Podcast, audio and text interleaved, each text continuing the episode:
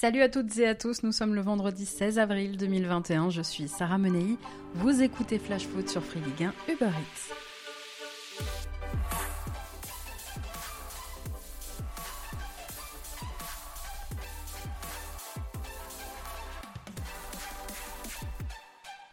C'est le sujet qui fait bouillir le microcosme du foot français en cette fin de semaine. Dans une longue interview accordée au quotidien espagnol El País, le président de l'Olympique de Marseille, Pablo Longoria, a légèrement égratigné le foot français et ses coachs qualifiant notamment les joueurs français de très individualistes et critiquant l'absence de modèle de jeu qui fait que la Ligue 1, selon lui, eh exporte trop peu d'entraîneurs. L'Espagnol a entre autres déclaré La France est en foot, la NBA de l'Europe, on forme des joueurs très individualistes, pas vraiment intégrés à une idée concrète de jeu. Justement, dans cette recherche d'identité, il n'y a pas de modèle de jeu français. À titre individuel, c'est la nation qui exporte le plus de joueurs car le joueur français continue de jouer dans la rue, surtout dans les quartiers à Paris, à Marseille ou à Lyon. Là-bas, il joue dans la rue et ça crée une formation individualiste qui leur permet de faire de grosses différences, mais ils ne se forment pas à un modèle de jeu. Voilà ce qu'a donc déclaré Pablo Longoria avant de critiquer le travail des entraîneurs français. Je le cite, c'est l'un des pays qui exporte donc le moins d'entraîneurs, ils ne vendent aucune idée collective.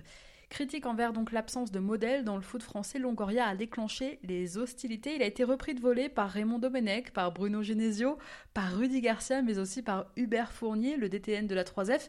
Et puis Antoine Camboiré aussi a réagi, l'entraîneur nantais. Écoutez-le à midi en conférence de presse. C'est qui Pablo Longoria?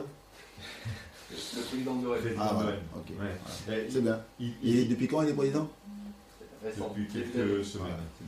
Moi je ne réponds pas j'ai un travail à faire, c'est ce qui m'intéresse, c'est aujourd'hui l'FC Nantes. Vous trouvez que les entraîneurs euh, français sont. Euh, oui, mais je ne sais pas répondre. Pas ménagés euh. Je ne sais pas répondre. Je m'occupe de mon travail.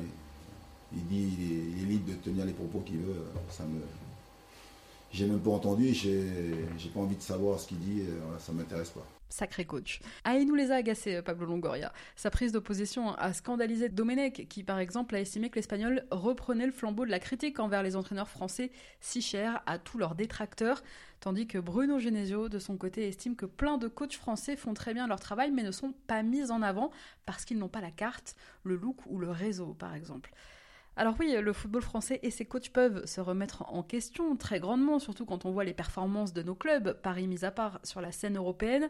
Mais on pourrait aussi répondre à Pablo Longoria qu'il est un peu dur et prendre en exemple Didier Deschamps, même si c'est pas Joga Bonito, même si c'est pas Tiki Taka, Dédé est quand même champion du monde, Zinedine Zidane, vainqueur de trois Ligues des Champions sur le banc du Real Madrid, cette année demi-finaliste de la compétition pour la quatrième fois, et puisqu'on en parlait il y a quelques jours, on pourrait aussi citer Jean-Claude Chiodo et Reynald Denouex avec leur jeu à la nantaise, Laurent Blanc avec ses Girondins de Bordeaux et plus tard avec Paris, ou même Arsène Wenger pendant de nombreuses années avec sa patte à Arsenal quand même. Bon, en tout cas, il vient d'arriver, il se fait déjà plein de copains en Ligue 1, Pablo Longoria. Et vous, qu'est-ce que vous en pensez? Est-ce que vous pensez que le foot français ne vit que sur sa formation et n'a finalement aucun modèle de jeu à exploiter? Tiens, en parlant d'entraîneur français, quatre mois après avoir été licencié de l'OGC Nice, c'est Patrick Vieira qui aujourd'hui a confié une interview au journal L'équipe. Pour la première fois, il s'est confié sur son éviction, un moment difficile qu'il a fallu digérer selon lui. Et ce qui lui manque, eh bien aujourd'hui, c'est surtout le relationnel avec les joueurs, les salariés, je le cite, être sur le banc, la compétition, le terrain. Mais depuis décembre dernier, Patrick Vieira a voulu prendre le temps de faire l'analyse de ces 30 mois à Nice, avec toujours l'envie de rebondir. À partir du moment où on se fait virer, on le perçoit comme un échec, mais je suis au début de ma carrière d'entraîneur et mon objectif c'est d'aller très haut. Je vais me donner les moyens de réussir et le regard des gens sur cet échec fait partie de ma construction en tant qu'entraîneur. Et bien voilà, ne reste plus qu'à savoir où Patrick Vieira rebondira. Allez tout de suite, on jette un coup d'œil aux rencontres qui vous attendent ce week-end.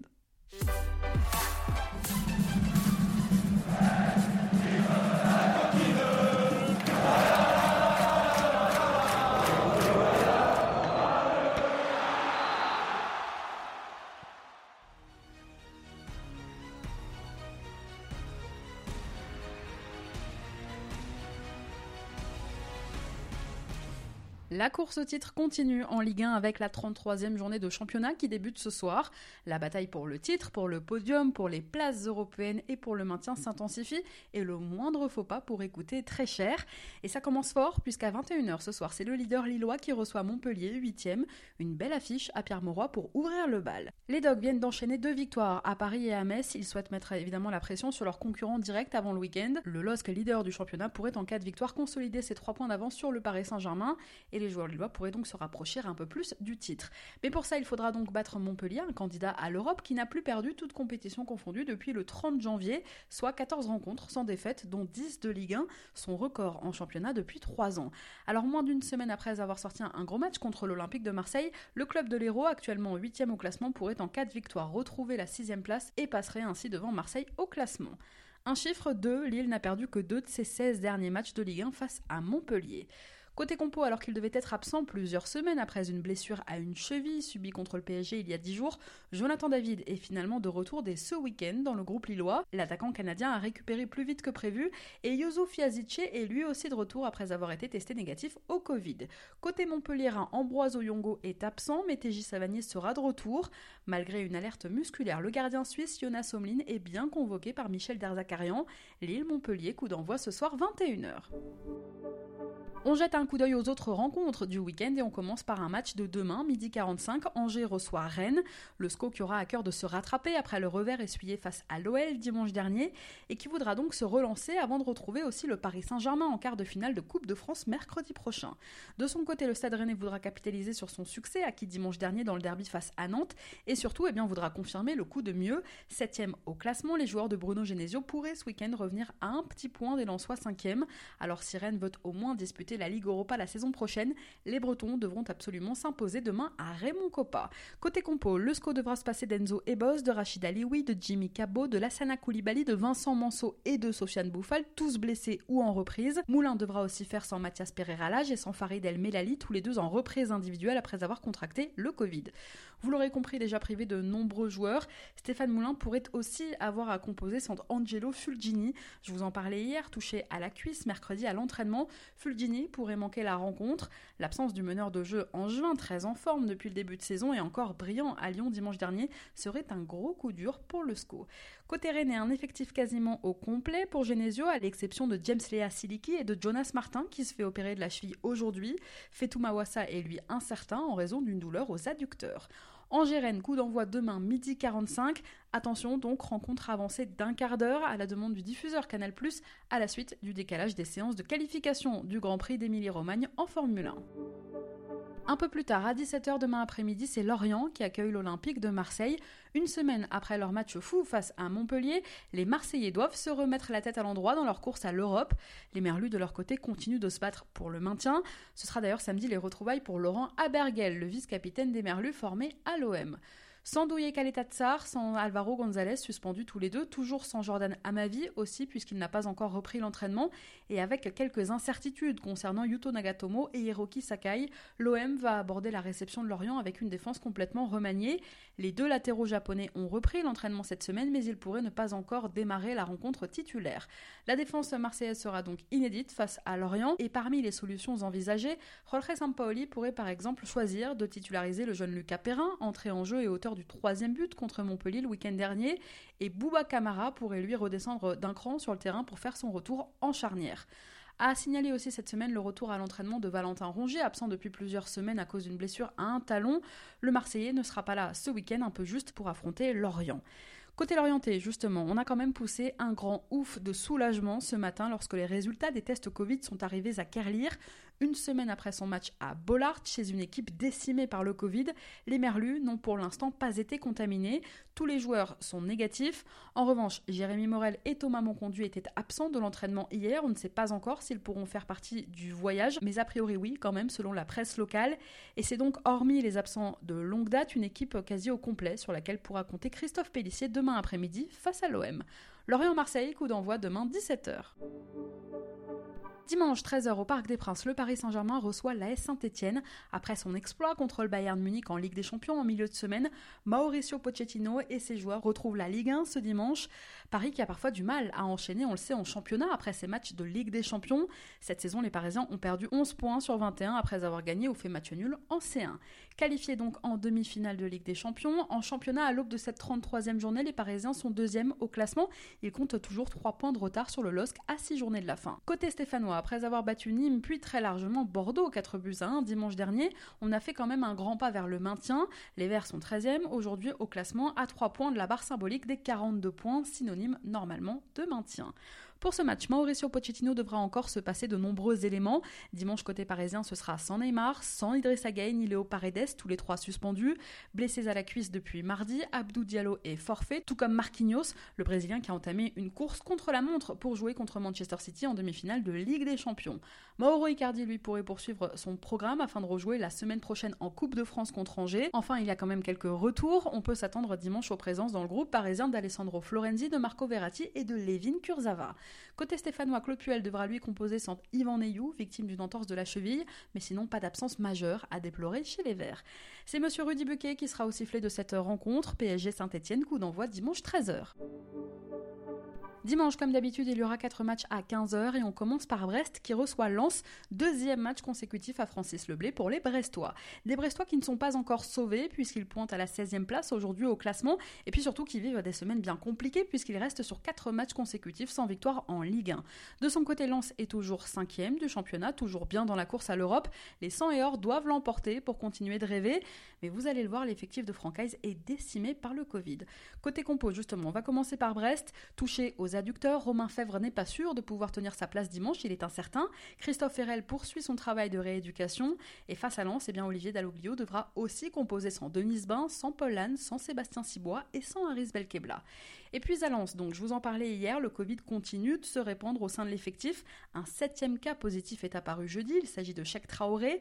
Le latéral de 26 ans venait en plus d'effectuer son retour à la compétition contre Lorient dimanche dernier après 8 mois d'absence en raison d'une rupture d'un tendon d'Achille. Il a rejoint donc cette semaine à l'isolement Loïc Badé, Facundo Medina, Seko Fofana, Tony Mauricio, Ignatius Ganago et Jonathan Gradit. Francaise prépare donc ce déplacement à Brest avec un effectif décimé, surtout en défense. Il devra aussi se passer de Florian Sotoka, blessé à un mollet. D'ailleurs, sachez qu'à l'approche de cette fin de saison, la perspective de report de match en raison de la pandémie inquiète beaucoup les clubs. Le groupe Covid des clubs professionnels se réunit aujourd'hui même et devrait voter un assouplissement des règles. Le groupe devrait acter des aménagements du protocole sanitaire. Actuellement, je vous rappelle que le protocole prévoit qu'au-delà de 10 cas positifs sur un groupe de 30 joueurs dans un délai de 10 jours, eh bien une équipe ne peut pas jouer le match est reporté. Certains aimeraient que le quota de joueurs contaminés dans un groupe puisse être légèrement augmenté et passer de 10 à 12 ou 13 joueurs. Brest-Lens, coup d'envoi dimanche 15h. 15h toujours, Nîmes accueillera Strasbourg, on y revient dans un court instant. À la même heure, c'est Reims, 12e, qui recevra le FC Metz, 10e. C'est l'un des plus courts déplacements de la saison pour les Messins, 190 km d'autoroute et c'est réglé. Battu récemment par trois gros bras du championnat, Rennes, Monaco et Lille, les Grenats retrouvent un adversaire à leur portée ce week-end. Metz, qui reste sur trois défaites consécutives en championnat, doit réagir pour mettre fin à cette série négative. Et puis surtout, le club a quasiment grillé tous ses jokers dans la course à l'Europe en dégringolant aujourd'hui à la 12e place du classement. De son côté, le Stade de Reims réalise pour le moment une assez bonne phase retour du championnat, assuré du maintien. La dernière défaite des champenois remonte au 6 février à Lorient et lors des 5 derniers matchs, eh bien, les Rémois ont pris 9 des 15 points possibles. Reims a notamment tenu en échec des clubs comme Nice, Rennes et même Lyon. Mais la semaine des Rémois a été mouvementée, vous le savez, avec l'annonce du départ en fin de saison du coach David Guillon. Après avoir appris son éviction dans la presse, le coach en aurait discuté hier avec ses joueurs. Reste à savoir comment tout ce petit monde va réagir dimanche sur le terrain. Côté compo, jusqu'à la fin de la saison, Guillon devra se passer de son milieu, Valon Berisha, touché au genou et opéré du ménisque la semaine dernière. Le Kosovar est out jusqu'à la fin de la saison. Petite frayeur aussi pour Boulaïdia, son meilleur buteur. Touché à une cheville le week-end dernier lors du déplacement à Nice, l'attaquant rémois est pour l'instant incertain pour ce week-end. Côté Messin, Vincent Pajot a été opéré en début de semaine. Le milieu de terrain Grenat sera normalement de retour pour la reprise de la saison prochaine. Ibrahim Anian, Opa Nguet ont participé à une partie de la séance collective aujourd'hui et Frédéric Antonetti espère que ces deux attaquants retrouveront le groupe pour les quatre derniers matchs de la saison. À l'aller, je vous rappelle que c'est Metz qui s'était imposé 2 buts 1 grâce à un doublé justement d'Ibrahim Anian.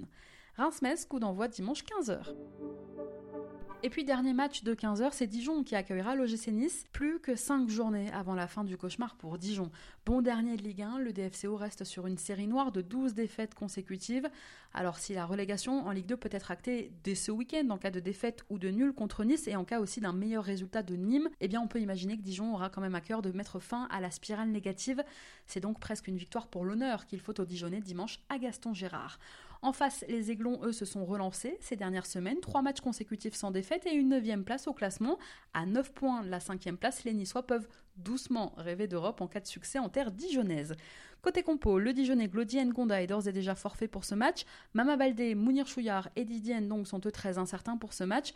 Pas de décision pour l'instant de David Linares au sujet de Moussa Konaté, écarté la semaine dernière à Monaco en raison d'un retard.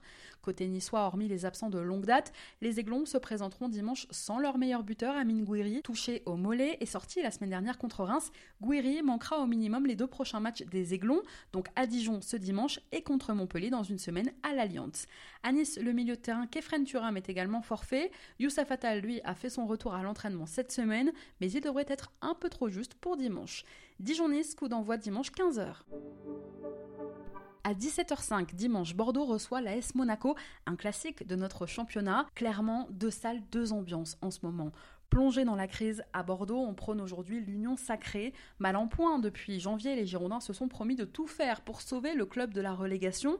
À midi, en conférence de presse, l'entraîneur bordelais Jean-Louis Gasset a même parlé d'un pacte dans le vestiaire bordelais. Et puis, petit événement quand même aujourd'hui au Hayan, puisqu'à l'occasion de cette conf de presse, c'est Benoît Costil qui accompagnait euh, Gasset. Pour la première fois de la saison, le gardien bordelais a donc fait face aux journalistes. Ça ne lui était plus arrivé depuis janvier 2020, lui qui avait décidé de prendre un peu de recul. 9 défaites en 11 matchs, les Girondins pointent aujourd'hui à la 15e place du classement avec seulement 6 points d'avance sur la zone rouge à 6 journées de la fin du championnat. Bordeaux, c'est aussi l'une des plus mauvaises attaques de Ligue 1 avec 35 buts inscrits seulement en 32 journées. Alors ce week-end, déclic, sursaut d'orgueil Eh bien réponse dimanche après-midi. C'est évidemment pas du tout la même ambiance dans le vestiaire monégasque puisque depuis le début de l'année, l'équipe de Niko Kovac marche sur l'eau et vient d'enchaîner 6 matchs sans défaite, toutes compétitions confondues. Troisième au classement, la SM talonne le PSG et le LOSC et semble très bien parti pour décrocher un ticket pour la prochaine Ligue des Champions.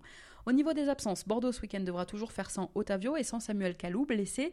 Quid d'Atem Ben Arfa, qui on le sait s'est mis son coach et une partie de son vestiaire à dos. Sera-t-il là dimanche? Sera-t-il sur le banc? On verra bien.